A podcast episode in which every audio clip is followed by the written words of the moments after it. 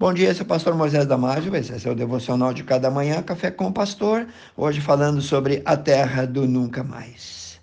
Existem muitas referências bíblicas sobre o novo céu e a nova terra, mas é claro que muitos detalhes só serão esclarecidos quando finalmente estivermos vivendo lá.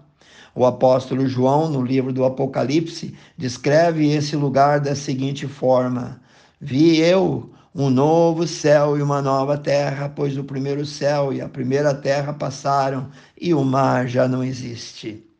Está lá no capítulo 21, versículo 1. O paraíso futuro foi sempre retratado como um lugar etéreo, imaterial, entre nuvens, onde pessoas pacatas, vestidas de branco, ficariam flutuando com harpas nas suas mãos, mas nada disso é verdade. Primeiro, Precisamos dizer que hoje, quando um cristão morre, sua alma instantaneamente vai estar no céu com Deus, na morada eterna dele.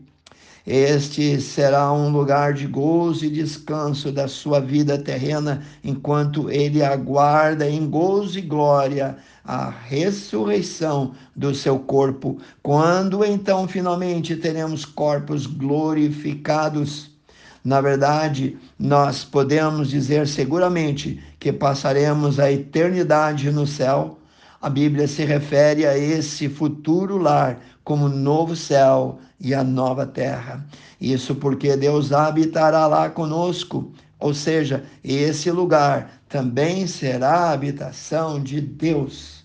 Quando um salvo morre, fecha os olhos aqui no mesmo instante, abrirá já na presença de Deus Claro que existem mistérios acerca de como tudo isso acontecerá, mas nossa esperança é de que chegará o dia onde compreenderemos todas as coisas, todas essas coisas, todos esses pormenores, nós entenderemos pessoalmente.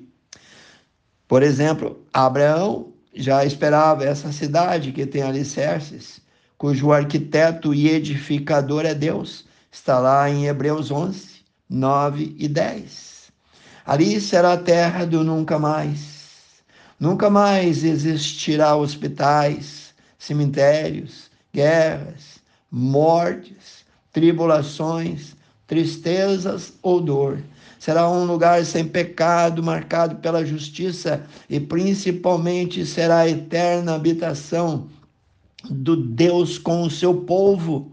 Como já dissemos, na nova terra não haverá mais lágrimas, nem funerais, nem inimigos, nem brigas, nem sofrimentos. Todas essas coisas já serão passadas. No céu estaremos unidos com todo o povo de Deus, desde Adão até o último a ter feito uma decisão ao lado de Cristo. Estaremos juntos como uma única, grande, mensurável família, vamos passar a eternidade aprendendo mais de Deus. Em Apocalipse capítulo 22, versículo 3, somos informados de que todos servos de Deus o servirão.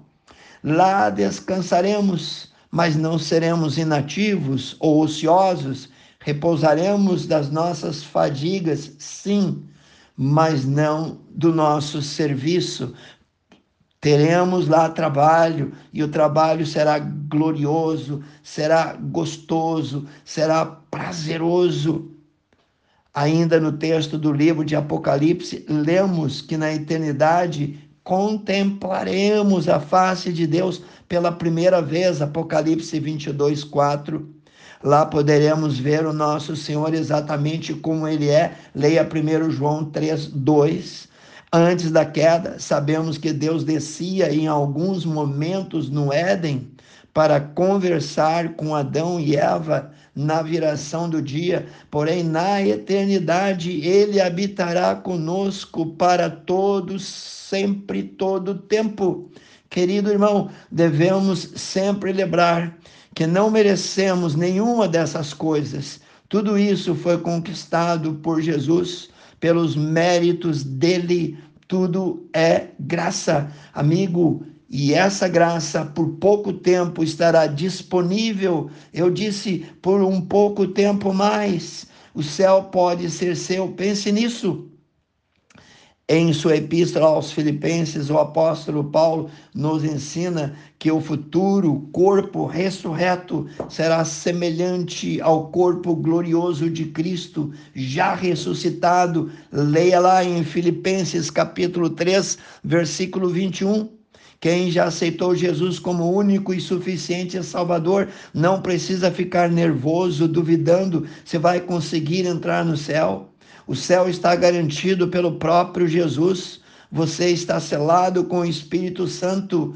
Esta é a nossa grande esperança. Temos uma mansão no céu e uma eternidade com Deus. Leia João capítulo 14, 2 e 3. No entanto, podemos saber que o céu é mais real do que essa terra que um dia passará. Leia 2 Pedro 3, 7 e 10 Apocalipse 21, 1 e 5, a palavra céu é mencionada 276 vezes apenas no Novo Testamento. Em 2 Coríntios, capítulo 12, versículo 1 a 4, lemos que o apóstolo Paulo visitou o céu em vida e foi impossível quando ele veio descrever o céu. Imagina para o pregador ou para qualquer um de nós descrever esse lugar indescritível.